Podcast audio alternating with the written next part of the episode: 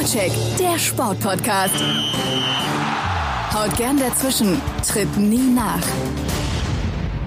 Drei Spieltage sind rum in der Fußball-Bundesliga und bevor jetzt dann gleich der FC Bayern München auch in der Champions League alles klein macht, geht gleich los. Der Christopher ist schon total aufgeregt, Renato Sanchez spielt. Bevor die beiden also in die Champions League starten, haben wir uns gesagt, wir machen noch eine Episode Vorcheck Podcast über die Fußball-Bundesliga, die ja, ja schon wieder so abwechslungsreich ist. Wer hätte gedacht, dass der Vizemeister da hinten drin hängt, dass Leverkusen Tabellenletzter ist. Eigentlich alles überraschend. Ähm, ich bin mir sicher, es gibt auch einen neuen Meister in der Saison. Habe die Ehre, hier ist der Vorcheck. Ich bin Christoph Fetzer. Schön, dass ihr dabei seid. Geh mal kicken. Die Fußball-Bundesliga. Der Blick auf die Fußball-Bundesliga in altvertrauter Dreierrunde. Ich habe euch vermisst. Von mir sind Rot, Christopher Ramm auf Twitter, etramc. Servus, Christopher. Servus. Seit wir uns das letzte Mal gehört haben, ein Jahr älter geworden. Äh, herzlichen Glückwunsch schon mal an der Stelle. Und wie viel Marathon-Weltrekorde aufgestellt? Vier oder so, glaube ich. Ja, höchstens im, im, im Schmerzen allein auf dem Weg dahin, aber ja. Berlin-Marathon nochmal gelaufen, oder? Ja. Habe ich richtig mitbekommen, oder? Ja. Ja, genau. Du, durchgequält, würde ich eher sagen. Laufen wäre zu viel. Und Konstantin Eckner hat seine Marathon-Karriere schon beendet. Auf Twitter ist er zu finden unter cc-eckner und ihr wisst ja, dass er für Spielverlagerung.de unter anderem schreibt. Servus, Konstantin. Ja, servus. Ich habe die erstmal unterbrochen, weil ich habe jetzt aktuell einen Schnupfen. bist du, Christopher, bist du eigentlich überrundet worden? Ich, ich habe ich habe auch bin ja auch mal gelaufen, also ein bisschen mehr und habe einen Halbmarathon, einen Halbmarathon gelaufen äh, durch den Olympiapark in München und da hat mich dann der Sieger, ich weiß nicht, ein, zwei Mal, weil das waren immer so Runden und ein, zwei Mal hat er mich überrundet. Ich habe ihn immer so drei, vier Sekunden gesehen und dann war er wieder weg. Aber in Berlin ja. kann man nicht überrundet werden, oder? In, in Berlin, genau. In Berlin Marathon kannst du nicht überrundet werden. Ähm, du hast aber das Schöne, dass du ungefähr 15 Minuten nachdem, nachdem der er gestartet ist, ähm, bin ich losgelaufen, da war ungefähr schon bei Kilometer 5. Ähm, und, und sukzessive pro, pro einem Kilometer habe ich gefühlt auch einen Kilometer verloren auf ihn. Wahnsinn. 201, 39 oder 40, oder? Das sind echt, also ich meine, da wäre ich momentan echt froh, wenn ich einen Halbmarathon so schnell laufen würde. Würde ich vielleicht jetzt gar nicht, also in letzter Zeit wenig beim Laufen gewesen, würde ich vielleicht gar nicht schaffen. So ein sechster Schnitt äh, auf ein, das ist ja dann, was war es für ein Schnitt genau? Ähm, den, den er gelaufen ist? Ja ähm, oh Gott, 2,55, 2,50, so in der Dreh 21 km/h fast im Schnitt. Das ist so brutal. Das schaffen manche nicht mit dem Fahrrad. Ja, das ist wirklich brutal. Ja, beim Fahrrad, da stört dann der Gegenwind vielleicht mehr. Äh, lass uns über Fußball sprechen. Ähm, ja, Konstantin, äh, drei Spieltage sind rum, jetzt auch die Hälfte der, der Champions League äh, Startphase des ersten Spieltags in der Champions League. Was sind so deine, deine Eindrücke in der ähm, nach weltmeisterschaftlichen Saison in der Fußball-Bundesliga? Die Weltmeisterschaft habe ich schon fast wieder vergessen, dass die überhaupt im Sommer war. So hat, so hat mich die Bundesliga in ihren Bann gezogen. Spaß beiseite. Äh, das war eher ein mittelmäßiger Start in die neue Saison für viele Teams. Überraschend, nicht ganz überraschend haben äh, einige der Anwärter auf die Europapokalplätze noch Probleme, also namentlich äh, Leipzig, Schalke und Leverkusen. Ich fand vor allem bei Leipzig und äh, Schalke das nicht derart überraschend. Äh, ich glaube auch, dass gerade Leipzig diese Saison sowieso große Probleme haben wird. Ähm, andererseits die Bayern auch mit einem, sagen wir mal, durchschnittlichen Start, aber trotzdem neun Punkten. Also eigentlich geht die Saison, zumindest was die, was das Titelrennen betrifft, macht die Saison da weiter, wo die letzte aufgehört hat. Nur dieses Mal mit eventuell einem oder zwei Verfolgern ähm, was die Spannung erhöhen könnte im Titelrennen. Werden wir mal sehen. Äh, Gerade da sich der, die Bayern auch in der äh, Sommerpause eher selbst noch etwas geschwächt haben äh, aufgrund ihrer Aktivitäten oder auf ihre nicht vorhandenen Aktivitäten auf dem Transfermarkt. Ähm, bin ich zumindest noch frohen Mutes, aber nach drei Spieltagen ist natürlich noch wenig passiert. Ja, ansonsten ähm, muss man noch etwas abwarten äh, bei einzelnen Teams, wie sich das jetzt entwickelt. Ähm, es gab Mannschaften wie Hoffenheim zum Beispiel, die mit vielen Verletzten in die Saison gestartet sind, da musste man ja fast schon erwarten, dass ähm, die, die erst, das erste Drittel der Saison so ein bisschen abschenken müssen, ähm, weil da einfach wenig laufen wird. Und ähm, bei anderen Mannschaften, die holen jetzt schon die wichtigen äh, Zähler gegen den Abstiegskampf, also wie Düsseldorf, äh, beispielsweise auch Hertha BSC, ähm, ich glaube nicht, dass die jetzt ganz großartig oben reinstechen werden, aber sieben Punkte sind schon mal sieben Punkte äh, Abstand auf oder sechs Punkte Abstand auf, auf Teams wie Stuttgart und Freiburg. Das ist ja schon mal was. Ähm, insofern, äh, ja, das ist vielleicht so die erste Erkenntnis, äh, dass es manche Teams ganz gut hinten herausgeschafft haben aus den Startblöcken ähm, und andere Trainer direkt äh, wieder oder direkt unter Druck stehen, über die wir vielleicht auch noch reden werden. Ich denke, Fallen, Herrlich und äh, Korkut sind da zu nennen. Alle drei oder zwei ähm, stehen auf Abstiegsplätzen momentan, oder 16, 17, 18 ist in Stuttgart, Schalke und äh, Leverkusen. Ähm, Christopher, ab wann würdest du denn sagen, kann man der Tabelle so ein bisschen auch was abgewinnen?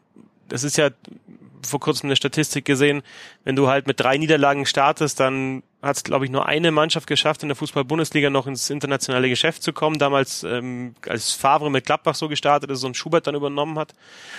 Ähm, also einerseits, klar, noch früh, drei Spieltage, aber andererseits kann man ja auch relativ schnell in so eine Spirale reinkommen. Und dann gibt's halt die Overreaction, die es äh, in der Fußball-Bundesliga halt immer sehr schnell gibt. Äh, vielleicht auch mal einfach einen Schnellschuss, äh, Trainer raus und äh, schon Hasse Schlamassel. Ja, ich würde mal sagen, Pi mal Daumen, wenn du mich jetzt so fragst, so zwischen dem sechsten bis achten Spieltag hat man immer so das Gefühl, dass sich jetzt so die Tabelle so langsam setzt. Wo einfach auch dann einzelne Spiele, wie es ja jetzt noch der Fall ist, machst du fünf Plätze gut, wenn du jetzt wieder verlierst, verlierst du wieder fünf Plätze, das, das hört ja dann auf, sondern da hat sich die Tabelle so langsam gesetzt und dann kristallisiert sich so ein bisschen heraus, wo jeder Verein steht.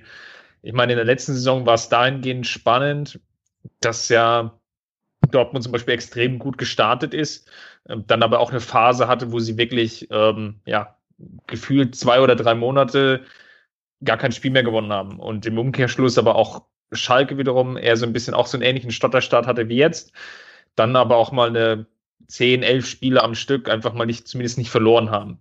Ähm, diese Phasen wird es halt auch nochmal geben, aber summa summarum würde ich das so sagen, nach dem, dem knappen ersten Viertel kann man ungefähr sagen, in welche Richtung es geht, vor allem weil dann auch so ein bisschen dieses Auftaktsprogramm, diese ja, Auslosung, Setzung, ähm, Spieltagsplanung dann so ein bisschen ja, nicht, nicht mehr unbedingt negativ ins Gewicht fällt. Jetzt wie zum Beispiel ähm, ja, bei, bei Hoffenheim, die jetzt vielleicht in München schon starten mussten, dann nochmal irgendwie ein schweres Spiel hatten gleich ähm, hinten dran. Und ja, das fällt dann so ein bisschen weg und dann setzt sich die Tabelle so ein Stück weit und dann sind wir auch ein bisschen schlauer. Bei Dortmund kann ich es ja genau sagen, in der letzten Saison, die hatte ich ja jetzt gestern, ähm, da habe ich mir das rausgeschrieben, äh, nur eins von 13 Pflichtspielen zwischenzeitlich gewonnen. Da war so ein war mal neun Pflichtspiele ohne Sieg und dann irgendwann war ja dann auch äh, Peter Bosch äh, weg. Aber bei Dortmund kann man ja auch äh, den Saisonstart in der Vorsaison nehmen und dann, da war der Eindruck ja wunderbar. Also das spricht dann eher dafür, mal ein bisschen abzuwarten, oder? Und äh, aus den ersten drei Spielen jetzt nicht, nicht zu viele Rückschlüsse zu zählen, ziehen. Nee, ich glaube, man kann schon so erste Tendenzen sicherlich rauslesen. Das werden wir jetzt sicherlich, glaube ich, auch tun. Wir sollten es jetzt aber auch nicht überhöhen und sagen, ähm, der FC Bayern wird jetzt mit, mit 120 Punkten deutscher Meister und alle Spiele gewinnen. Ich glaube, da sind wir ein gutes Stück weit davon entfernt. Es gibt sechs Mannschaften, die noch nicht gewonnen haben. Hannover, Nürnberg, Freiburg und Stuttgart, Schalke, Leverkusen. Schalke, Leverkusen sogar ohne Punkt.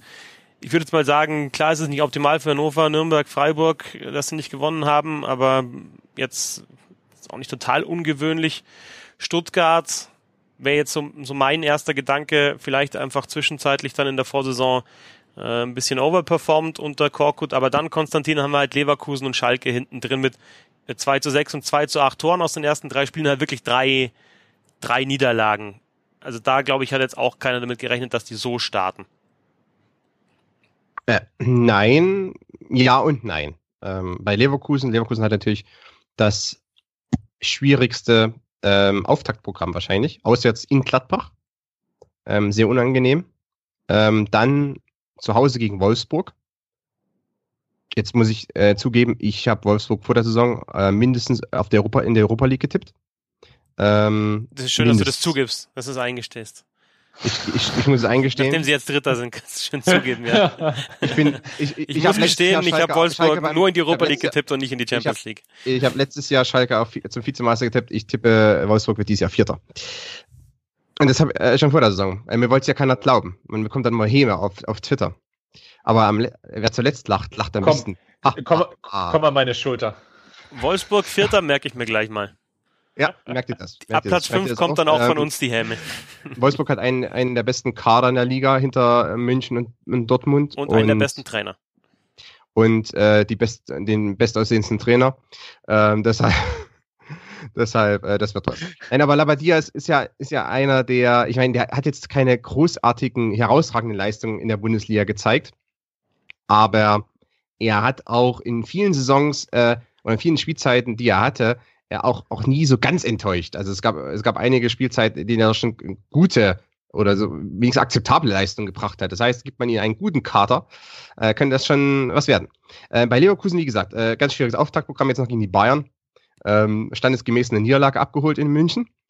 Ähm, trotzdem glaube ich, also ich sehe Leverkusen äh, schon als eine Mannschaft, die auch noch trotz, trotz allem die Champions League erreichen kann. Ähm, aber mit einem anderen Trainer eventuell. Ich glaube, Herrlich hat gute Ideen, aber ähm, kriegt die PS nicht so richtig auf die Straße. Und es würde mich nicht überraschen, wenn dann jemand wie Ralf Hasenhüttel den nächsten übernimmt. Ja, das mit dem PS äh, habe ich auch in einem anderen Podcast schon gehört. Ich glaube, das war im Rasenfunk. Und ist aber, das ist doch eigentlich so die Geschichte äh, von Leverkusen in den letzten Jahren. Also wir sprechen da selten über äh, ähm, hinteres Tabellendrittel, aber wir sprechen halt oft auch über hohe Erwartungen und äh, was ich in der Vorsaison haben sich viele vorstellen können, dass die Vizemeister werden und das wird halt nichts. Also äh, wer wären da deiner Meinung nach der richtige Trainer in Leverkusen? Also von den Verfügbaren, wie gesagt, habe ich jetzt Hasenhüttel schon genannt. Ähm, man muss ja davon ausgehen, es muss ja jemand sein, der verfügbar ist und der jetzt eventuell in der Bundesliga einen Job übernimmt. Und ähm, Heinkes könnte ich mir auch noch sehr gut vorstellen, dass er ja, das kann. Genau, der macht das nochmal, äh, weil seine Frau ihm nochmal ein halbes Jahr äh, entlässt aus dem Gartendienst. Äh, Im Winter wächst eh nix. Im Winter wächst eh nichts, genau. Und im Frühjahr kann sie sich allein drum kümmern. Er wird dann im, im Sommer abstauben zu Hause. Äh, nein, aber ganz Spaß beiseite. Also ich glaube, Hasenhüttl könnte jemand sein, ähm, der Leverkusen übernimmt. Äh, Herrlich hat andere Ideen, aber ähm, der Kader muss defensiv stabilisiert werden und ähm, das Pressing muss verbessert werden. Da steckt eigentlich an sich viel Potenzial im Team. Umschaltspiel kann natürlich auch sehr gut funktionieren mit Spielern wie Bailey, Paulinho und Brandt, Volland. Ähm, also insgesamt wäre Hasenhüttel ein ganz passender Trainer. Ähm, bei, auf Schalke ist die Situation anders. Man hat ja vor der Saison schon erwartet oder mehr oder weniger gefordert von Tedesco, dass er ähm, das Spiel, den Stil seiner Mannschaft weiterentwickeln muss und hat das jetzt bis jetzt nicht getan, sondern äh, Schalke spielt weiterhin sehr limitiert im, im Spielaufbau, im eigenen Ballbesitz, äh, hat Meier noch verloren, ähm, ein etwas, ich denke, zeitweise unterschätzter Abgang, ähm, der sich aber arg auswirkt. Äh, deshalb auch dieser, sag mal, nicht Panikkauf mit Rudi, aber schon dieses, dieser äh, Deadline-Day-Transfer, war es überhaupt ein Deadline Day? Naja, jedenfalls, ihr wisst, was ich meine. Ähm, dass man nochmal reagieren musste mit Rudi, äh, um noch einen neuen Spielmacher zu bekommen, weil äh, das mit Bentaleb funktioniert nicht. Und äh, Serda, der geholt wurde, genauso wie Mascarell, ähm, sehe ich jetzt auch nicht mit diesem Impact wie Meyer. Deshalb äh, der Transfer auch wirklich schlau, aber Tedesco muss ihm dann auch zeigen, dass er es jetzt auf die Reihe bekommt, äh, den Spielaufbau weiterzuentwickeln. Ansonsten wird äh, Schalke ist an sich zu anfällig äh, in manchen Defensivsituationen wenn sie also das Spiel nicht direkt komplett dominieren, wie jetzt zum Beispiel gegen Hertha, dann äh, wird es eben schwer für die Mannschaft, äh, da wirklich den Sieg herauszuholen. Ich, die werden sich schon noch stabilisieren, also wir brauchen jetzt, brauchen jetzt nicht so denken, die spielen gegen den Abstieg. Aber ähm, Tedesco kann glücklich sein, dass er sich durch die Vorsaison einigen Kredit erspielt hat. Denn andernfalls äh, würde er wahrscheinlich jetzt auch schon mit einem Bein auf der Straße stehen. Ich Denn glaube, das ist immer noch Gelsenkirchen am Ende. Ich, ich glaube, was bei Schalke viele unterschätzt haben. Und wenn man das ja auch so ein bisschen gut in meiner eigenen Väterblase, habe ich das jetzt irgendwie auch so miterlebt, ähm, war ja geradezu eine freudende, trunkene Glückseligkeit über ähm, das Dasein als, als Schalke 04-Fan und die, die indirekte Erwartungshaltung wurde so ein bisschen geschürt, naja, vielleicht können wir ja sogar um die deutsche Meisterschaft mitspielen mit dem Kader. Und ich habe das Ganze nie so richtig verstanden, weil du hast jetzt Konstantin Meyer schon angesprochen als Abgang. Ich finde auch Goretzka schon irgendwo äh, einen wichtigen Spieler, den Schalke da verloren hat. Ähm, einerseits auf den, dem Rasen irgendwie so als bisschen Box-to-Box-Player, aber jetzt auch sicherlich in der Kabine so ein bisschen als Führungsfigur, die dann verloren gegangen ist. Plus jetzt der Verkauf von Kehrer noch relativ am Ende, der zwar sicherlich viel Geld in die Kassen gespült hat, aber natürlich auch nicht ganz, ganz optimal ist, weil auch das Abwehrduo, wenn man jetzt so will, das neue Innenverteidigerpärchen Naldo Sané, das wirkt halt wirklich nicht so harmonisch. Also das nee. ist so ein bisschen wie, wie zwei Magnete, die die man so versucht aneinander zu drücken, aber irgendwie falsch rum gepolt sind und sich eher abstoßend aufeinander reagieren. Also das, da, da stimmt da die Abstimmung nun wirklich noch nicht und da muss Tedesco sicherlich noch sehr, sehr viel Arbeit reinstecken, um das Ganze irgendwie lauffähig zu bekommen. Und da hast du im Endeffekt schon schon relativ viele Baustellen jetzt schon aufgemacht innerhalb ähm, nur durch diese drei Spieler, die du verloren hast. Und ich finde, eine der größeren Baustellen haben sie halt mit Uth versucht zu besetzen. Ähm, Uth hat aber bisher noch nicht das abrufen können, was er in Hoffenheim zumindest phasenweise mal angedeutet hat. Nämlich einfach einen, einen abschlussstarken Stürmer. Es ist jetzt ja nicht so, dass, dass Schalke jetzt auch zum Beispiel gegen Gladbach jetzt völlig chancenlos war. Ähm, sie, sie machen aber aus den, den, den Stürmerchancen sicherlich zu wenig. Auch jetzt, weil Burgstaller aktuell noch so völlig außer Form ist und, und völlig neben den Schuhen steht. Und da, da fehlt es halt auch in der Offensivreihe. Also jetzt einerseits im Sturm direkt, aber sicherlich auch auf den, den vermeintlichen Flügelpositionen, dass da was kreiert wird und ja, vielleicht auch mal eine Chance oder eine, aus einer Einzelaktion einfach auch mal ein Tor entsteht. Mhm. Und das, das hatte Schalke letztes Jahr schon gefehlt und da haben sie sich nicht verstärkt, plus jetzt diese zusätzlichen neuen Baustellen. Das, das führt da dann dazu, dass du dann ja so einen Stotterstart hast, wie du eben jetzt hast ich fand das Bild mit den Magneten fand ich ganz schön, weil Magneten sind ja dann oft auch so hufeisenförmig und da könnte man also was Hufeisen anbelangt, könnte man weitergehen dann zum Schalker Spielaufbau. Da, also ich war am Samstag im Stadion und da muss ich echt sagen, das war schon wirklich erschreckend. Also ich fand das letztes Jahr auch, sag ich jetzt mal, ein bisschen overhyped bei Schalke 04, weil sie auch kein spektakulärer Fußball war, sondern es war, wie hat ein Kollege jetzt kürzlich gesagt, ähm, halt der Einäugige unter den Blinden hinter der FC Bayern München. Äh, ich hätte dann fast ja gesagt, ja, eher halbes Auge. Ähm, also das ist halt einfach, das ist halt einfach jetzt da haut einer von den dreien hinten den Ball nach vorne und dann versucht Burgstaller zu verlängern und auf Ut zu verlängern oder Burgstaller versucht ihn anzunehmen, ist er dann, hat einen Gegenspieler im Rücken und im Mittelfeld ist echt halt, da ist so ein bisschen Vakuum und also ich finde halt schon, wenn du jetzt Meier und Goretzka hast angesprochen, so einer, der ein bisschen spielstärker ist, dann auch mal vielleicht einen flachen Pass aus der Abwehr aufnehmen kann, äh, den auch verwerten kann. Einer, der halt so ein bisschen Dynamik äh, zwischen Mittelkreis und 16 reinbringt, also Meier und Goretzka. Äh, das wären zwei, die ihn auf jeden Fall gut tun würden. Ähm, ja, und wenn halt dieses ähm, gut stehen hinten, kein Gegentor kassieren, Standardtor machen, vielleicht über die Flügel mit Tempo angreifen, kontern, wenn das nicht hinhaut, dann fehlt meiner Meinung nach einer Spitzenmannschaft wie Schalke halt völlig das Konzept. Und das finde ich schon, das ist das war schon verwunderlich. Man, man darf halt nicht vergessen, und ich finde, das hast du jetzt schon, schon ganz gut reingebracht.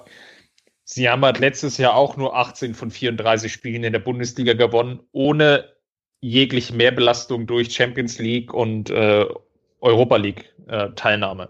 Das heißt, Tedesco konnte sich eigentlich Woche für Woche auf den Gegner vorbereiten. Und ja, das, sieht man, glaube ich, auch in den europäischen, internationalen Ligen wenn wenn es da einfach nicht diese Mehrbelastung gibt und wenn der Trainer einfach diese ein, zwei Tage mehr Zeit hat, sich auf den nächsten Gegner vorzubereiten, dann, dann zahlt sich das im Laufe der Saison irgendwann stückweise aus. Abgesehen davon natürlich, dass du weniger Verletzte hast und so weiter und so fort. Und da hat Schalke sicherlich extrem davon profitiert und trotzdem konnten sie nur 18 von 34 Spielen gewinnen. Und jetzt eben in der neuen Saison wird das, glaube ich, dann wesentlich komplexer dann, dann wird es halt nicht unbedingt einfacher, wenn du irgendwie in Istanbul spielst und dann, ja, am Wochenende drauf vielleicht in Freiburg. Das, das wird dann nicht unbedingt einfacher. Schalke und Leverkusen sieglos, äh, Stuttgart ohne Sieg. Nochmal, ich finde jetzt Hannover, Nürnberg, Freiburg, das sind halt Mannschaften, die höchstwahrscheinlich gegen den Abstieg spielen werden. Stuttgart hatte sich ja dann Konstantin unter Korkut letzte Saison stabilisiert, aber das war halt auch waren halt viele knappe Siege teilweise, auch einfach nach vorne nicht immer spektakulär, sondern einfach gut gestanden, wenig zugelassen. Ähm, ja, momentan kippt's ein bisschen in die andere Richtung, habe ich so das Gefühl. Das sind halt dann einfach ja ein Tor hin oder her und schon ist es halt ein Lauf oder ein Antilauf. Nach vorn nicht immer spektakulär. Das war jetzt auch nett formuliert. Nein, also ähm, ich mein, es war, war zumindest, die hatten dann zumindest ähm, ähm, mit Tommy ein Spieler, der mir schon gefallen hat, der mal für ein bisschen Kreativität, für ein paar Dribblings sorgen kann. Vorne drin äh, sah das dann eigentlich auch ganz gut aus. Also ähm, mit Gomez. Also es waren so, klar ist es kein, kein, kein, kein wunderbarer Kombinationsfußball, aber das war ja auch eine, in dem Fall ein abstiegsbedrohter Verein. Und so, da, da hat das, finde ich trotzdem, das war, das war solide dann defensiv und nach vorne ab und zu mal eine gute Aktion. Ähm, ja. Aber wie gesagt, das kann halt dann relativ schnell wieder kippen. Ja, um auf die Metapher von vorhin zurückzukommen, sie waren die Hühneräugigen unter den Plattfüßigen. Jedenfalls, ähm, ja. Ja, wir, wir, sollen wir dieses Mal mal Shownotes machen und die Metapher dann erklären? Aber ich weiß nicht, ob ich die Zeit, ich weiß nicht, ob ich die Zeit dann ich noch habe. ich bin den ganzen Abend hier. Also. ja, wäre gut, wenn du dann den 5000 Teile dazu nochmal schreibst als Abhandlung. Ja, ähm, ja Ginchek ist weg. Um mal wieder zum Thema zurückzukommen. Äh, Ginchek war ja der, der Mittelstürmer, Gomez dann ein bisschen hängend, der dann den Ball abgesichert hat für die Konterangriffe. Ablagen auf Gentner und Tomi hat äh, ganz gut funktioniert zeit, zeitweise. Äh, wie gesagt, äh, Gonzales ist jetzt gekommen. An sich kein äh, schlechter Spieler. Die Abstimmung mit Gomez funktioniert noch nicht so wirklich. Ähm, das zum einen. Und äh, zum anderen ähm, auch da, also äh, Kokut versucht es eben weiter mit einem ultra defensiven, sehr konterorientierten Stil. Äh, das kann er ja sehr gerne machen, aber man sieht eben schon, dass dann äh, es problematisch wird, wenn dann Gentner und Castro beispielsweise, obwohl die haben noch Tore geschossen an dem Wochenende, aber also äh, teilweise eben dann Gentner auf dem Flügel die ganze Zeit spielen muss, soll, darf. Ähm, das, das, ja, das ist eben problematisch. Dann äh, mauern sie sich gegen die Bayern ein, haben, das ist ja auch interessant, das Spiel gegen die Bayern. Da das habe ich, nicht, hab ich wirklich nicht verstanden. Da haben sie jetzt sogar Erfolg gehabt im Pressing gegen äh, Boateng zum Beispiel in einigen Situationen. Dann, und dann ab der 30. Minute ziehen sie sich komplett zurück und stehen mit äh, 20 Stuttgartern in dem halben Schwabenland am eigenen Strafraum. Vor allem hat Bayern in dem Spiel relativ viel Konterchancen angeboten, ja. weil Ribéry alleine, glaube ich, in der ersten Halbzeit bestimmt zehn leichtfertige Ballverluste hatte. Aber es wird dann unglaublich lang, wenn du irgendwie von der eigenen Eckpfanne aus loslegen musst, als wenn du Ribéry vielleicht ähm, ja, im im Übergang vom Mittelfeld zum Angriffsdrittel den Ball abluchsen kannst. Aber ja, genau, da war ja die Situation mit Donis. Der hat auf der rechten Seite gespielt als Flügelläufer äh, gegen, beziehungsweise als, als äh, Flügelspieler äh, auf der rechten Seite dann gegen äh, Ribéry. Und da gab es einige Ballgewinne. Ich glaube, Donis hat ein sehr gutes Spiel gemacht in, in, in Sachen Defensivzweikämpfe. Hat aber dann eben, äh, also ja, wie du sagst, 80 Meter zum gegnerischen Tor gehabt. Ich meine, es ist unmöglich dann, äh, irgendwie dann den Gegenangriff zu starten. Da muss er sich gegen drei, vier durchsetzen und am Ende immer noch 70 ähm, oder 60 Meter irgendwie im Sprint zurücklegen. Ähm, das ist halt dann ein bisschen zu viel verlangt. Und auf der anderen Seite war Gentner und okay, das können wir abhaken, das Thema dann. Ähm, deshalb, äh, das kann überhaupt nicht funktionieren. Also Stuttgart kann nur diesen Stil, wie ihn Kokut akt aktuell ähm, möchte, praktizieren, wenn sie hoch anlaufen und wenig Raum zum gegnerischen Tor haben bei Gegenangriffen. Ansonsten wird das nichts. Ähm, das, und gegen Mainz haben sie sich zurückgezogen und gegen die Bahn erst recht. Ähm, und jetzt gegen Freiburg hatten sie sehr viel Ballbesitz. Und das funktioniert auch nicht, äh, obwohl man eigentlich talentierte Spieler im, im Spielaufbau hat, aber im Mittelfeld fehlt es dann auch. Askasibar ist wirklich nur für Defensivzweikämpfe wirklich zu gebrauchen. Am Ball ist es sehr, sehr, sehr, sehr, sehr limitiert. Ähm, und dann bleibt vieles an Aogo hängen. Ähm, also das ist insgesamt ist das nicht kohärent, was da praktiziert wird. Und ähm, deshalb steht Stuttgart auch zu Recht da weit unten. Allerdings, der Kader hat Talent, ist äh, relativ äh, gut bestückt, abgesehen vielleicht von so der vom, vom, Mittelfeld, wo so einer fehlt eventuell, wobei man ja die Davi äh, zurückgeholt hat. Ähm, also da gibt es noch Potenzial. Aber äh, entweder Kokut lässt sich jetzt was einfallen oder er äh, wird auch bald die Segel streichen. Und abgelöst von Hasenhüttel. Nee, nee, nee, nee, nee. Hasenhüttl ist ja dann schon bei Leverkusen, herrlich übernimmt er in Stuttgart. Bitte aufpassen. War, war nicht, wenn ihr das Spiel gegen die Bayern schon anspricht, war nicht dieses 3 zu 0 der Bayern, war das nicht exemplarisch für die Situation der Fußball-Bundesliga? Da geht dann GIF äh, spät, das, spät abends rum. Ähm, wie toll dieses 3 zu 0 war, super im Aufbau, ganz kontrolliert, rauskombiniert, hinten links der Aufbau und dann kommt der Ball rüber zu Kimmich, der da Tempo macht, ein Diagonalball rüber auf Kimmich. Kimmich spielt in, in die Mitte, Laufwege, alles passt. Lewandowski Mitte, Hacke in den Lauf von Müller, der macht das Tor, ein Gemälde von Tor. Und auch Leute, die viel, viel Ahnung haben, die ich sehr, sehr schätze, haben diesen Spielaufbau angesprochen und was weiß ich und Positionsspiel. Im Endeffekt war da aber kein Pass, äh, außer vielleicht der, der, der gelupfte oder, oder gechippte auf Kimmich, ähm, der, der schwer war, weil kein Passweg zugestellt war, aber Stuttgart ist auch nicht draufgegangen. Das war so exemplarisch für in Erfurt erstarren. Und klar kannst du die Bayern dann dafür fallen, dass sie es so ausgespielt haben, aber du musst halt auch den Gegner kritisieren, dass er halt nichts dagegen tut. Bei 0-2 in der 76. Minute. Wie, äh, wie kann das sein? Dann, also, ja, aber Fetze, sie hatten die besten Plätze. Ja, das auf jeden Fall. Das auf jeden Fall. Aber wenn ich schon so gut, dann, ich meine, ich, ich kann ja nicht mal sagen, dann muss ich mal irgendwie ein taktisches Foul machen oder so, weil die halt gar nicht in den Zweikampf waren. Die waren alle halt so, wieder so, ja, da gehe ich jetzt mal hin, dann stelle ich jetzt mal so in die, in die Richtung laufe ich mal, aber halt nicht, nicht, nicht wirklich mit Tempo draufgegangen, nicht wirklich halt geschaut, dass in meinem Deckungsschatten da halt einfach ähm, die, vielleicht zwei Anspielstationen oder zumindest mal eine irgendwie ein bisschen gestört werden, sondern einfach halt mal so ein bisschen Alibi drauf, äh, Alibi-mäßig draufgelassen. Da kannst nicht spielen.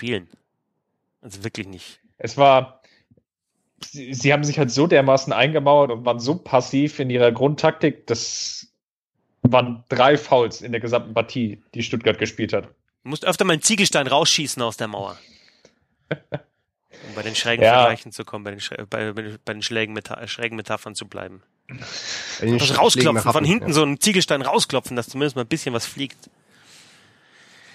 Ja, also das, Aber ja, ja, ja, da ist auf jeden Fall noch Potenzial zur Verbesserung. Ich glaube, da sind wir uns alle drei einig.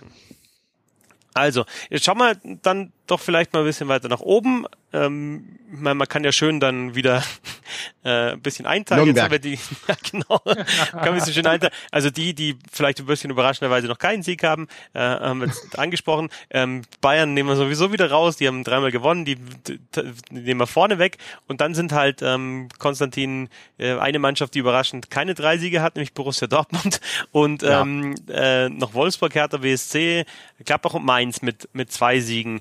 Ähm, Wolfsburg hast du schon so ein bisschen angerissen, äh, weil ich gerade gesagt habe, ich war bei Schalke äh, im Stadion, da war Gladbach gegen Schalke. Ähm, ich finde das, also das gefällt mir ganz gut, was Borussia Mönchengladbach spielt.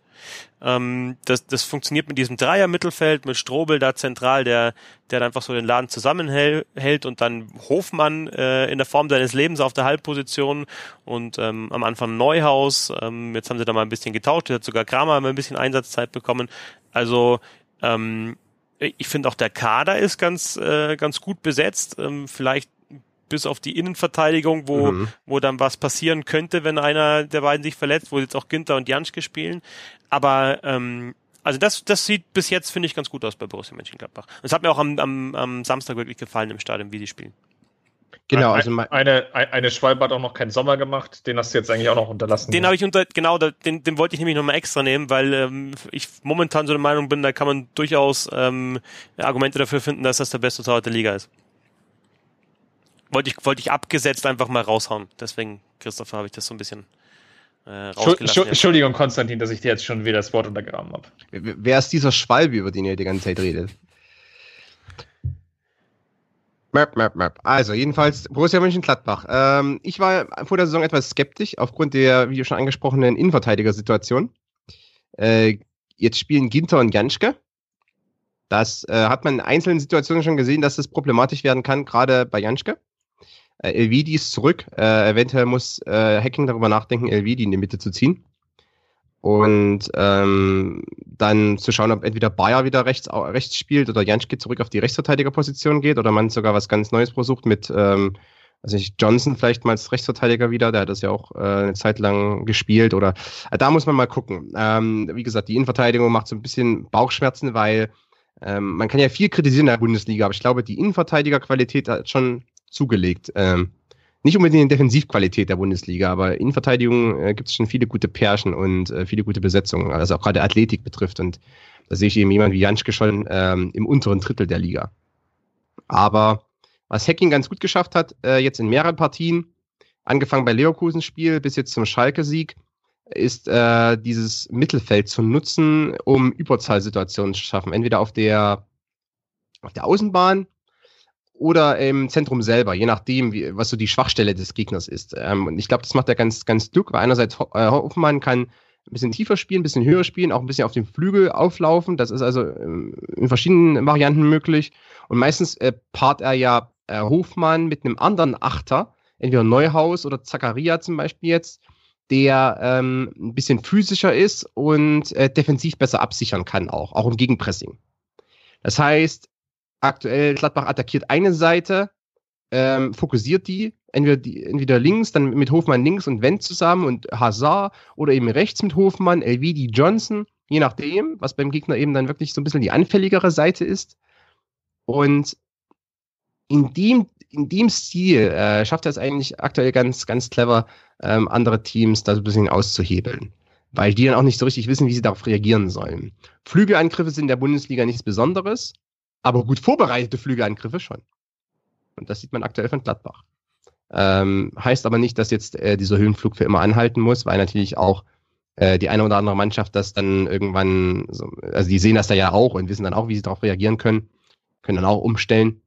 Ähm, und zum anderen bleibt so ein bisschen dieses Fragezeichen ja Innenverteidigung, äh, in Strafraum-Zweikämpfen, Endverteidigungen.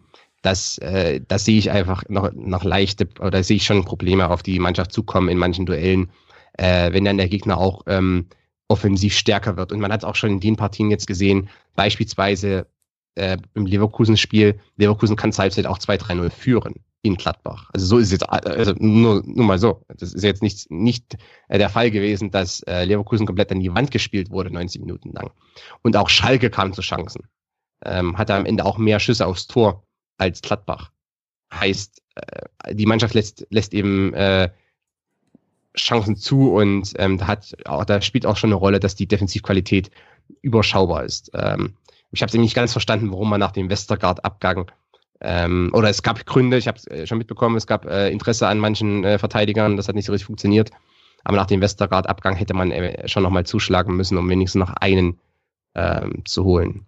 Einen Innenverteidiger äh, von, von mit ähm, einem gewissen Niveau, um auch da austauschen zu können. Aber gut, jetzt zockt man ein bisschen und aktuell läuft es ja noch sehr gut für Dieter Hacking und seine Fohlen. Ja, das Interessante, das Interessante, glaube ich, wird sein, wie lange das System von Hacking, dieses 4-3-3 im Endeffekt oder wie lange es braucht, bis dann Trainer gegnerische oder Trainer von gegnerischen Mannschaften darauf reagieren. Ich glaube, das ist ja so einer der, der Kritikpunkte, die man an Hacking, glaube ich, finden kann, dass er nicht so wirklich dann sein, sein Spielsystem weiterentwickelt, was ja auch prinzipiell erstmal menschlich ist, weil wenn es funktioniert, warum soll ich was ändern? Er es dann aber halt nicht schafft, wenn der Gegner dann irgendwie Anpassungen daran vornimmt und dann vielleicht die Stärken rausnimmt, dass er dann wiederum Adaptionen bringt seines Systems. Manchmal braucht er dafür, glaube ich, ein bisschen zu lange. Und, und das ist, glaube ich, so ein bisschen jetzt der, der spannende Punkt, wie lange Gladbach jetzt von dem guten System, was sie aktuell haben, was, glaube ich, auch ganz gut passt die, für die Mannschaft, wie lange sie davon partizipieren können, bis halt die Gegner sich dann darauf eingestellt haben und wie lange wiederum dann Hacking braucht, mit einem, mit einem neuen Spin um die Ecke zu kommen. Mir ist halt in der letzten Saison auch oft aufgefallen, dass irgendwie im Mittelfeld bei Gladbach die, die Spielstärke so fehlt, dann oft ja mit der Doppel-6 Kramer, Zakaria und das, dieses 4-3-3 und das, was Konstantin auch geschildert hat jetzt, ähm, auch die, die Rolle von Hofmann sorgt halt schon dafür, dass, dass das halt auch nochmal ein Faktor ist. Also man hat vorne ähm, äh, gute Außen.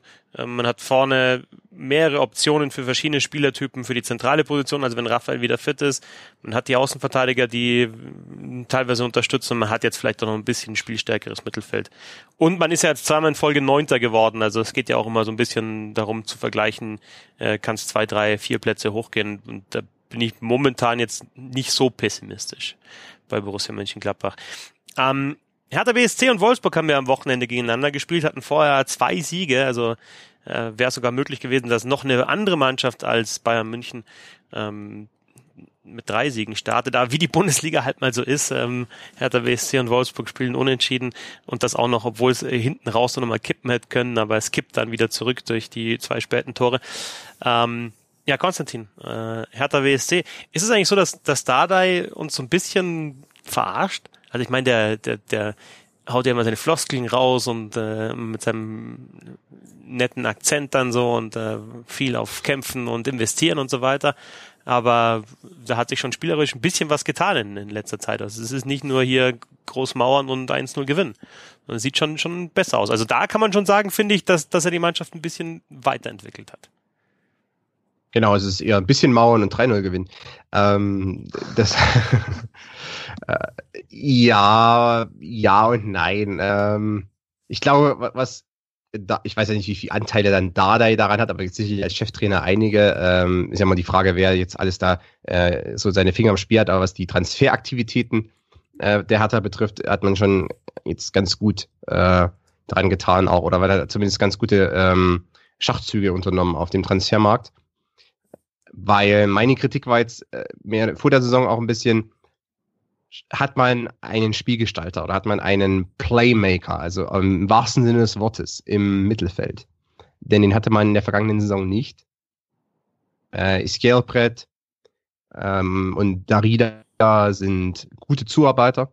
Ich glaube, Darida war mal ein Spielmacher, aber das war vor Jahren in, in, der, in Tschechien, das ist vorbei. Maya ist ein guter Box-to-Box-Spieler, ähm, aber noch sehr jung. Und auch ähm, in, der, in, den ersten Partien wusste ich nicht so recht, oder ja, vor der Saison wusste ich nicht so recht, wer das jetzt sein sollte. André Duda wurde mal dafür geholt, aber ähm, konnte nicht so recht überzeugen. Und jetzt hat man noch Krujic ausgeliehen von Liverpool. Und jetzt sieht man mittlerweile jetzt auch im Spiel in Wolfsburg. Jetzt hat man also zwei, Krujic und Duda, äh, die das Spiel schon äh, gestalten können. Ähm, oder die zumindest äh, diesen, diese Ansätze zeigen, dass sie auch mehr können als eben nur Mauern und dann mal ein bisschen Konterspiel über Ibisevic.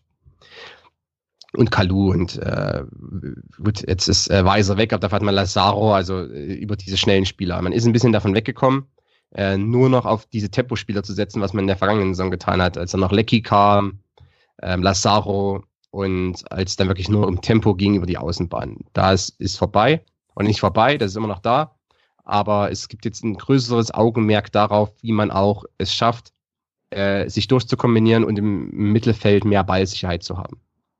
Und ähm, das ist ein, sicher ein positiver Ansatz und äh, deshalb, ich glaube, Dada ist trotzdem noch auf dieses kämpferische Element aus, aber er, aber selbst jemand, der seine Spieler kämpfen sehen möchte, heißt ja nicht direkt, dass er jetzt ähm, nur möchte, dass die Blut grätschen und nichts mit dem Ball machen, sondern äh, eine gute Balance ist da zu finden. Ähm, und ich glaube, für Hertha, ich, ich glaube nicht, dass die jetzt äh, in die Champions League einziehen oder sowas.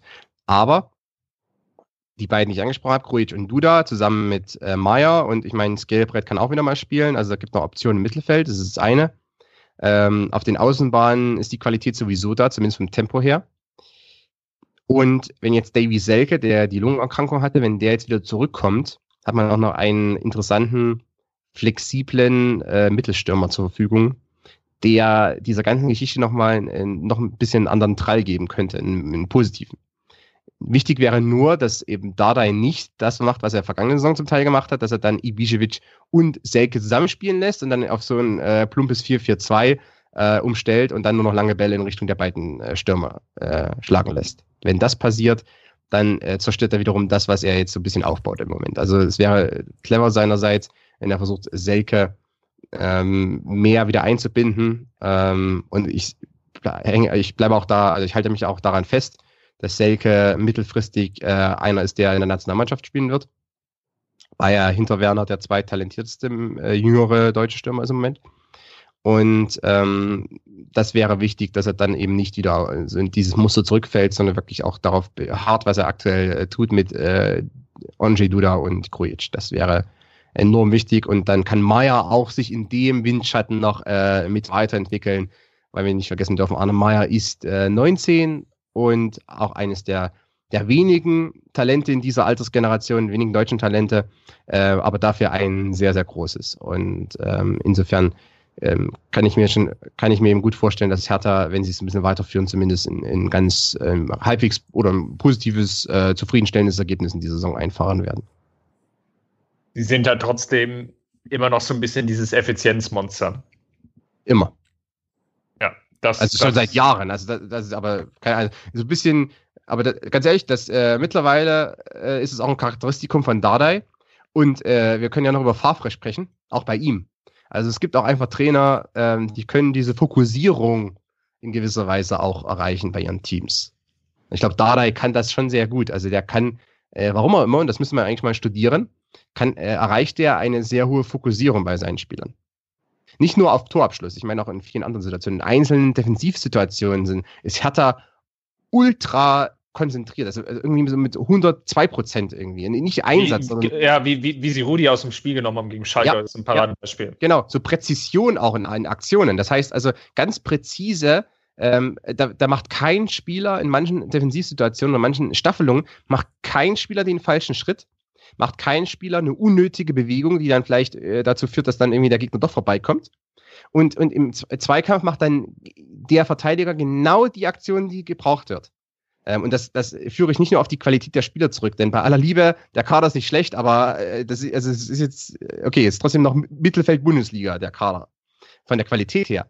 Ähm, aber das ist bei Dada auch in den letzten Jahren schon immer der Fall gewesen. Also, es gibt Einzelsituationen, da ist die Mannschaft unglaublich präzise einfach. Und äh, das muss ich dann am Ende, und das ist bei Favre auch so ein Fall, ähm, das muss ich dann doch irgendwie auf den Trainer zurückführen. Äh, eventuell Trainingsmethoden, was auch immer, Videostudium mit seinen Spielervorbereitungen da, aber es gibt irgendwas. Ähm, vielleicht ist auch die Vorbereitung einfach im Videoraum sehr gut, dass äh, seine Spieler ultra gut präpariert sind dafür, was die Gegner machen und welche Bewegungstendenzen sie haben. Vielleicht. Wie gesagt, kann ich jetzt schlecht sagen, aber irgendwas ist da, weil das zieht sich jetzt durch. Selbst in den etwas schlechteren Phasen der Hertha unter Dardai war das immer noch äh, so ein Merkmal, das sich durchgezogen hat. Und im Torabschluss kommt das dann hinzu. Dann, äh, ja, genau. Also sie, sie, sie sind ja aktuell wieder auch die, die zweitschlechteste Mannschaft in Sachen Torschüssen. Ähm, nichtsdestotrotz haben sie halt schon die, ihre fünf Tore gemacht. Also es ist ja nicht so, dass sie ähm, da jetzt eine Fahrkarte nach der anderen anschießen, sondern sie haben da schon eine sehr, sehr hohe Effizienz. Was halt auch, auch wiederum andererseits spannend ist, sie sind auch die, die Mannschaft wiederum mit den, den zweitmeisten Fouls im, im Durchschnitt. Also es ist schon so, dass der Defensivfokus da einfach noch drin steckt. Ich meine, klar, auf, auf Schalke musst du wahrscheinlich auch als Hertha BSC wahrscheinlich so spielen. Ähm, ist schon, schon sehr interessantes Modell bei Dada. Es ist natürlich jetzt kein, kein Fußball, mit dem du jetzt in Berlin jedes Wochenende dann das Olympiastadion füllst welchen Fußball müsste man da spielen? Aber wenn du äh, wenn du das ansprichst, dann ist also sagen, übertragen wir das mal auf Stuttgart ähm, mit äh, und, und vergleichen den Kader und ähm, übertragen die Aggressivität, die Fokussierung, äh, die Effizienz im Abschluss auf Stuttgart. Ähm, ja, dann, dann hätte man VfB Stuttgart, für, dies, äh, für den es äh, deutlich weiter nach oben gehen könnte. Also da, das finde ich sehr interessant, äh, Konstantin, dass du das angesprochen hast. Und ja, vielleicht ist es tatsächlich die Ansprache. Weil, ähm, bei, bei Favre äh, hat jetzt zum Beispiel die Champions League gezeigt, dass da zumindest auch am, am noch bis zum Schluss auf jeden Fall dran geglaubt wird, auch wenn ich finde, dass das jetzt, also das Spiel habe ich jetzt auch über 90 Minuten gesehen, mh, mm, ist auch noch ein weiter Weg, oder? Auch wenn sie jetzt halt mit sieben Punkten und dem Sieg in der Champions League äh, wir wirklich gut gestartet sind. Aber da, da stottert auch noch ein bisschen was, Konstantin. Ja, genau, natürlich. Äh, mein, also ich habe ja vor der Saison gesagt, ich, ich, hab, ich glaube daran, dass Dortmund Meister wird. Ähm, aus mehreren Gründen. Erstens, weil die Bayern irgendwie mit 19 Feld oder mit 19 Kaderspielern in die Saison gehen und jetzt schon mal zwei wieder äh, langfristig verloren haben. Also ich, es war irgendwie fast absehbar, dass es passieren wird. Ähm, und jetzt mit, mit zwei äh, Früh Frührentnern dann auf den Flügeln spielen müssen. Nicht so ungut, und trotzdem gut.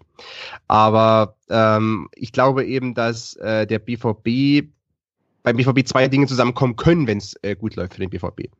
Punkt eins ist, dass Favre es schafft, ähm, auch aus wenig viel zu machen. Das hat er bei Gladbach bewiesen. Das sieht man auch aktuell. Also das heißt, mit mittelmäßigen Leistungen, aber einer gewissen defensiven Stabilität. Denn die, also ich glaube, das kann man den Dortmundern aktuell nicht absprechen. Im Vergleich zum letzten Jahr ist es also, äh, himmelweite Unterschiede im Moment. Ähm, klar lässt man noch Chancen zu, aber es sind nicht jetzt allzu viel, es hält sich in Grenzen.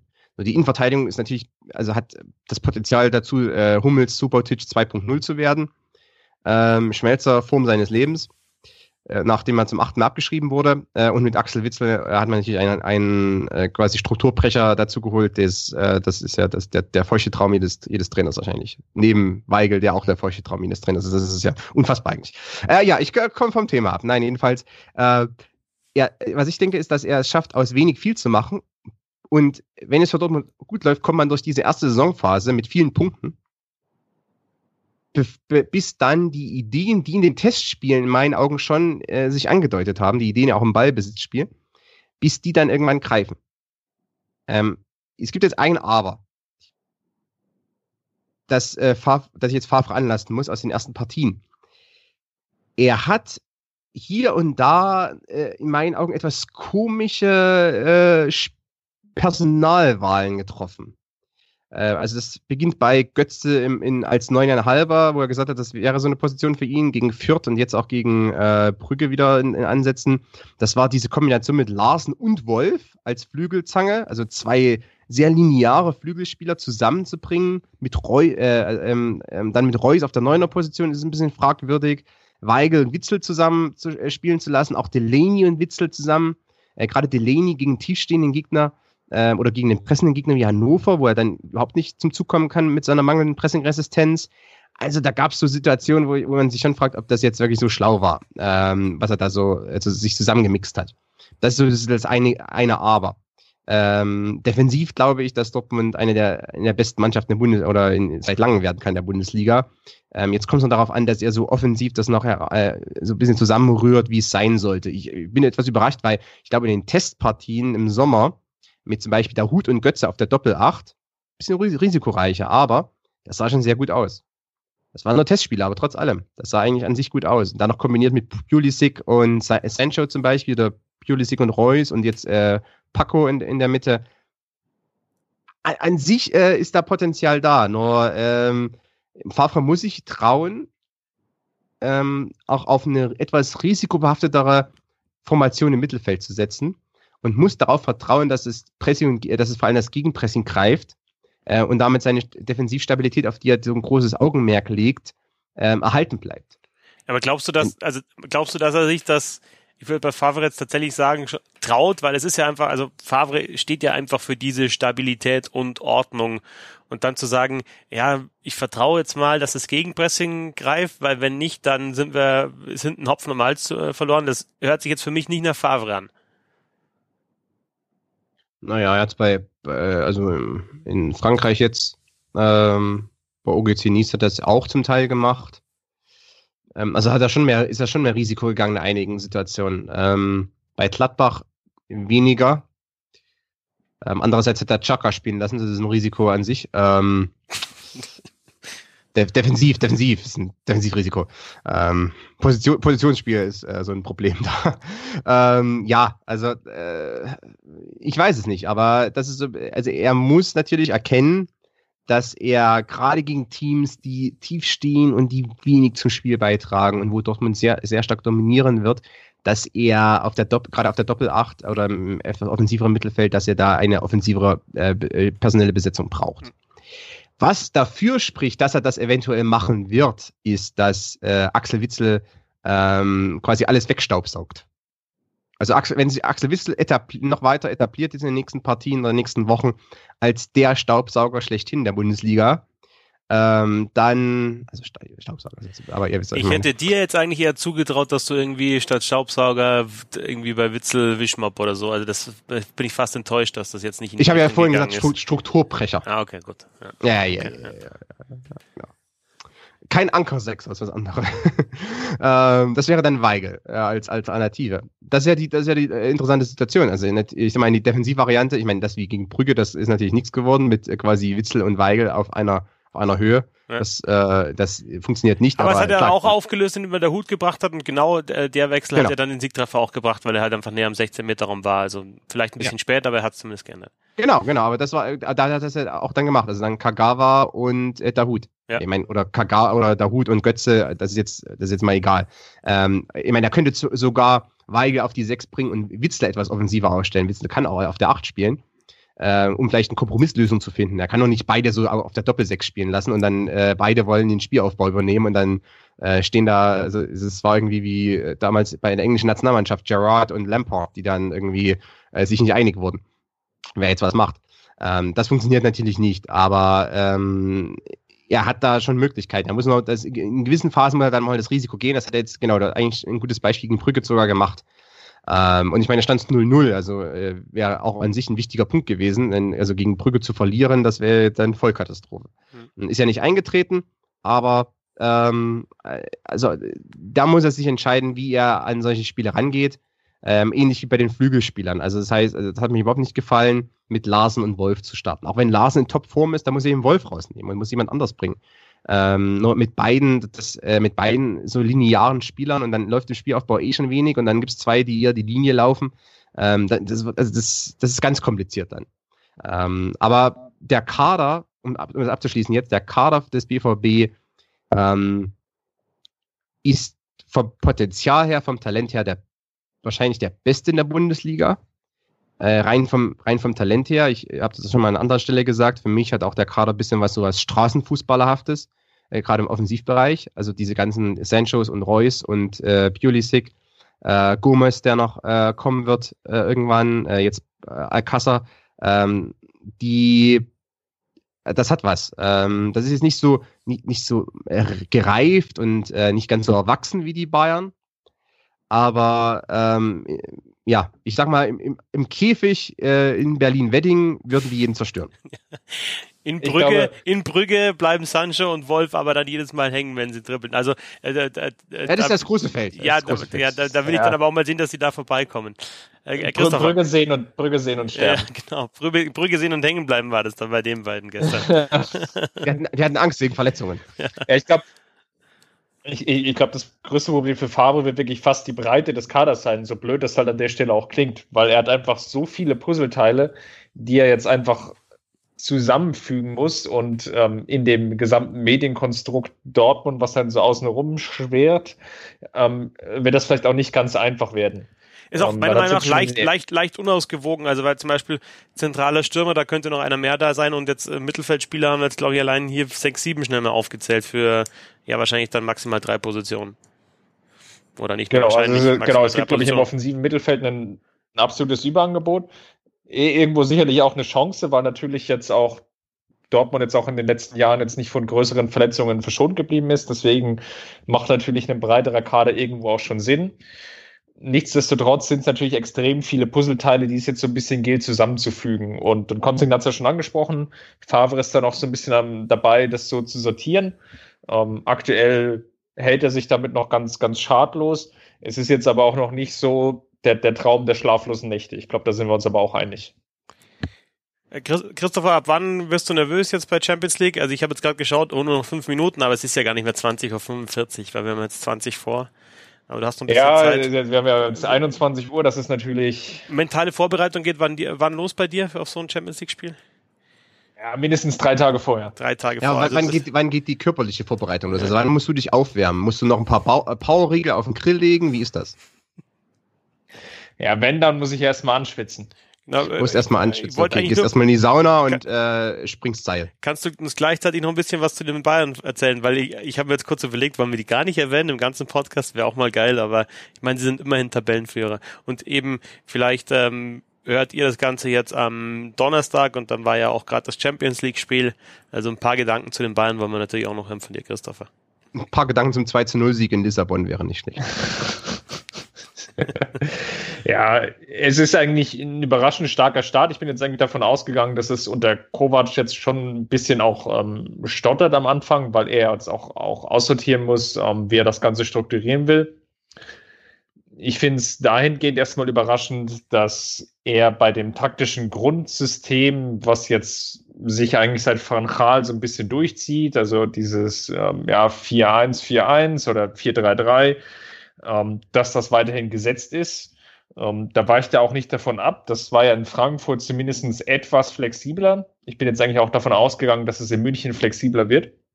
Was mich schon ein Stück weit überrascht ist, die starke, den, den, den starken Offensivfokus, den er ähm, zum Teil spielen lässt. Gegen Stuttgart war es dann ähm, phasenweise natürlich sehr extrem mit Goretzka und Müller auf der Achterposition, die dann noch in den Strafraum reingestoßen sind und dahinter natürlich dann ein riesiges Loch entstand, das Thiago alleine abdecken musste. Das ist einfach von der Balance eigentlich nicht, nicht gut genug und würde eigentlich oder wird perspektivisch dazu führen, dass es auch Probleme gibt. Wir haben ja auch vorhin im Stuttgart-Teil schon so ein bisschen darüber gesprochen, dass es jetzt von Stuttgart vielleicht jetzt auch nicht die allercleverste Herangehensweise war, weil Bayern eben ähm, auch da sehr, sehr viel taktisch auch angeboten hat. Ähm, das sind sicherlich so Bausteine, wo, wo Kovac jetzt noch perspektivisch dran arbeiten muss. Was, was ganz gut läuft, ist die, die Vertikalität, die er in das Spiel reingebracht hat. Da hilft ihm natürlich aktuell Thiago auf der Sechserposition extrem, der das Spiel ähm, von hinten raus sehr, sehr gut lenken kann. Und auch die, die Form vereinzelt von den Innenverteidigern, die immer wieder aufblitzen lässt. Also Boateng deutet wieder so ein bisschen an, dass er besser in Form kommt. Ähm, Hummels fällt zumindest nicht mehr extrem ab, wie jetzt vielleicht im, im Frühjahr oder auch vielleicht bei der WM zu sehen war. Von daher sind das so Aspekte, die, die ihm aktuell in die, in die Karten spielen und natürlich auch die gegnerischen Mannschaften. Das muss man jetzt auch, glaube ich, ganz klar sagen an der Stelle. Gerade jetzt in den letzten beiden Partien Stuttgart schon, schon mehrfach angesprochen, jetzt aber auch gegen Leverkusen wo Leverkusen es eigentlich ähm, dem Bayern auch sehr, sehr einfach gemacht hat, indem sie sich einfach wirklich mit einem ja, 5-4-1, 5-3-2 so ein bisschen am eigenen Strafraum verschanzt haben.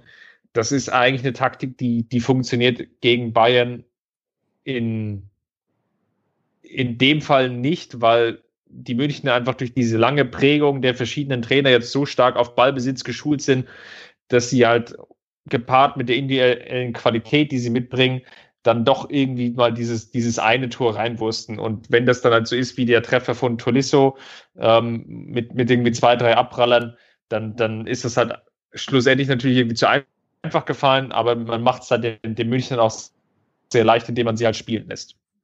Konstantin hat, glaube ich, die, die Schwachstelle natürlich schon angesprochen. Die Kaderbreite ist ähm, ein extremes Risiko. Haben wir bei, bei Mirsan Roth auch öfter angesprochen und, und, und thematisiert es ist, glaube ich, dahingehend problematisch, ähm, dass man halt auf, auf verschiedenen Stellen so ein bisschen so Schwachpunkte geschaffen hat. Ich, Mittelfeld ist jetzt natürlich mit, mit Tolisso ein Spieler weggebrochen, der vielleicht an deiner Stelle spielt, die noch am ehesten verkraftbar ist. Ähm, so, so leid einem das halt für den Spieler auch individuell tut. Aber auf der Außenverteidigerposition darf ja eigentlich jetzt nichts mehr passieren weil man in die Saison gegangen ist mit drei Außenverteidigern, namentlich ähm, Alaba, Kimmich und Rafinha. Und Rafinha ähm, hat in den letzten zwei, drei Saisons ein bisschen angedeutet, dass er sowohl den linken als auch rechten Außenverteidiger spielen kann. Jetzt aber erstmal mit der äh, ähm, ja, mehr oder weniger längeren Bänderverletzungen eigentlich die komplette Hinrunde ausfällt. Und Alaba ist jetzt auch kein Spieler zum Beispiel, der jetzt dafür bekannt ist, jetzt komplett verletzungsfrei durch die Saison zu gehen. So hat man sich einfach, glaube ich, bewusst vor der Saison Risiken erkauft, ähm, um vielleicht irgendwie die Kader-Homogenität irgendwie zu halten, vielleicht auch die Stimmung innerhalb der Mannschaft, innerhalb der Kabine hochzuhalten. Hat natürlich auf der anderen Seite ein extremes Risiko, weil einfach ähm, ja, ist schon ein sehr, sehr dünner Kader ist für die, für die Anzahl an Spielen, die man auch absolvieren will. Und zumal mit der ähm, Tolisso-Verletzung fällt eben auch jemand aus, der, ich sag mal, im Notfall hätte Rechtsverteidiger spielen können, zum Beispiel.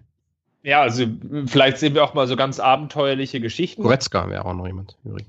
Wäre eine Alternative. Sanchez könnte ich mir zum Beispiel auch noch mal vorstellen, ja. in, in einer der Außenverteidigerrollen. Oder Boateng, Boateng ausnahmsweise, wenn äh, Martinez dann in die Innenverteidigung rückt zum Beispiel, oder wenn Süle und Hummels Innenverteidigung spielen. Also ähm, es gibt schon noch Möglichkeiten, aber das wird eben dann alles immer, äh, ja, immer so ein bisschen unausgegorener in gewisser Weise. Ich meine, wie mhm. gesagt, Tolisso als Rechtsverteidiger hätte ich jetzt sogar gesagt, könnte man schon mal machen. Ähm, ist, ist übrigens nicht mal eine Position, wo ich sage, das ist ausgeschlossen, dass der die in ein paar Jahren häufiger spielt. Ähm, aber das ist quasi, dann, dann, es fehlt ihm überall jetzt irgendwie was so ein bisschen. Das äh, an jeder Ecke. Und jetzt mit dem äh, Coman-Ausfall äh, hat man jetzt noch die zwei älteren Herren und äh, sehr Gnabry.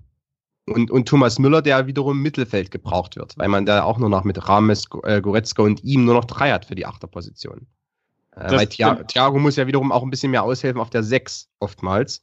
Man kann ja auch nicht, Martin, Martinez ist ja auch jemand, der jetzt nicht äh, 50 Spiele äh, machen kann, wahrscheinlich.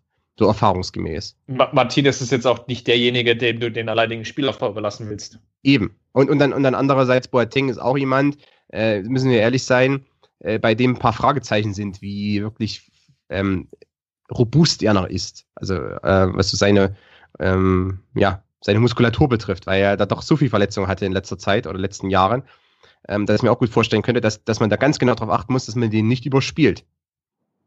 Ähm, also fällt, also muss man auch zur Not noch darauf reagieren. Also es ist ja nicht so, dass jetzt die, die verbliebenen 16 Spieler oder so, die man jetzt hat, dass die jetzt äh, durchspielen können und jedes, jede Partie machen, sondern da muss man ja auch noch auf Regeneration achten.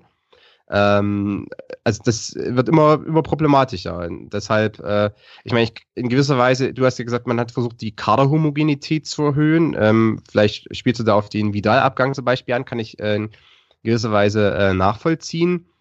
Andererseits wurde ja auch schon spekuliert, man will quasi so ein bisschen die, äh, den Haushalt, äh, also den finanziellen Haushalt etwas reinigen von, von laufenden äh, Posten und, äh, und um dann im nächsten Sommer ähm, groß, ein, groß zuzuschlagen, also auch eben einfach Gehalt von, äh, von der Payroll zu bekommen. Ähm, kann, ich, kann ich sehr gut äh, nachvollziehen. Ähm, aber äh, da bleibt trotzdem die Frage, ich meine, ähm, was passiert dann im Achtel- und Viertelfinale der Champions League, wenn man dann vielleicht doch komplett an seine Grenze stößt und dann wieder so eine Situation hat wie unter Guardiola zum Teil, wo dann äh, die verrücktesten Experimente äh, getätigt werden müssen äh, und das dann eben dann gegen die Elite Europas nicht mehr so ganz so funktioniert. Also gegen die Stuttgarts und gegen die Freiburgs dieser Welt wird es immer, immer noch klappen, aber gegen Manchester City oder äh, Liverpool wird es dann, wird's dann haarig. Und äh, wenn man dann frühzeitig ausscheidet aus der Champions League, ähm, dann bleibt eben die Frage zurück, ob man vielleicht da etwas aufs Spiel gesetzt hat. Das ist noch ein bisschen Zukunftsmusik, aber Genau, also es sind, es sind definitiv viele Risiken. Es ist ein Spiel mit Feuer hier irgendwo. Und ich, die Diskussion so, so kommt mir bekannt vor. Kann es sein, dass wir die schon mal geführt haben so? Also vielleicht jetzt so. nicht, was die Kaletiefe anbelangt, aber alles andere habe ich, glaube ich, schon mal gehört. Ja, also naja. was vielleicht noch ein, ein wichtiger Punkt dabei ist, den, den Konstantin da auch so ein bisschen aufgezeigt hat, ist, aktuell ist halt wirklich noch dieses taktische Grundgerüst sehr, sehr starr. Und ich bin gespannt, ob Kovac jetzt auch vielleicht aufgrund der personellen Situation vielleicht auch so ein bisschen getrieben ist, um vielleicht einfach mal umzustellen, auch vielleicht nochmal eine Dreierkette zu probieren und dann vielleicht einfach auch mal Gnabry ähm, als, als einen der möglichen Flügelläufer auszunutzen oder zu versuchen, zumindest vielleicht in einigen Spielen. Und so könnte man das jetzt so sukzessive dann vielleicht auch ein bisschen variabler gestalten, was jetzt aktuell zumindest noch fehlt. Aber das sehe ich zumindest auch nochmal Chancen, ähm, dass, dass die Münchner selber dann wiederum nicht so ausrechenbar sind, wie sie es aktuell sind. Champions League schreitet näher. Ähm, ich würde sagen, so beim nächsten Mal schauen wir so ein bisschen vielleicht nochmal wieder auf taktische Trends, ob wir da irgendwas erkennen können. Der Begriff Anker-Sechser ist heute jetzt auch schon mal wieder gefallen. Wir haben, glaube ich, auch schon über ein paar gesprochen, die, die vielleicht äh, diese Rolle übernehmen. In der Fußball-Bundesliga war ja großes Thema bei der Weltmeisterschaft. Ähm, aber jetzt will ich euch natürlich nicht den Champions League-Abend klauen, vor allem dir nicht, Christopher. Und deswegen ähm, äh, machen wir zu und ähm, ja, treffen uns in, nach ein paar Spieltagen wieder und äh, schauen dann an, ob die Bayern immer noch äh, eine weiße Weste haben oder tatsächlich einmal einmal unentschieden gespielt haben und wie die Schalke in Leverkusen berappelt haben oder vielleicht auch nicht. Und ähm, ja, ob Wolfsburg tatsächlich so hoch abschließt, wie äh, Konstantin das vorhersagt. Ich sage nicht vermutet, sondern äh, vorhersagt. Das war der Vorcheck. Vielen Dank, dass ihr mit dabei wart. Vielen Dank an Konstantin Eckner von Spielverlagerung.de, unter anderem auf Twitter zu finden unter cc-eckner. Servus und vielen Dank. Und danke an Christopher Ramm von mirsandrot.de. Auf Twitter ist er der Ramsey. Und Macht's jetzt gut. Ist, jetzt ist er schon Champions League schauen, haben wir gedacht. Oh, Renato Sanchez spielt. Schnell weg, schnell weg. ich bin Christoph Fetzer auf Twitter at Fetzi6. Vielen Dank fürs Zuhören. Bis zum nächsten Mal und lasst euch auch mal rollen. Vorcheck, der Sportpodcast.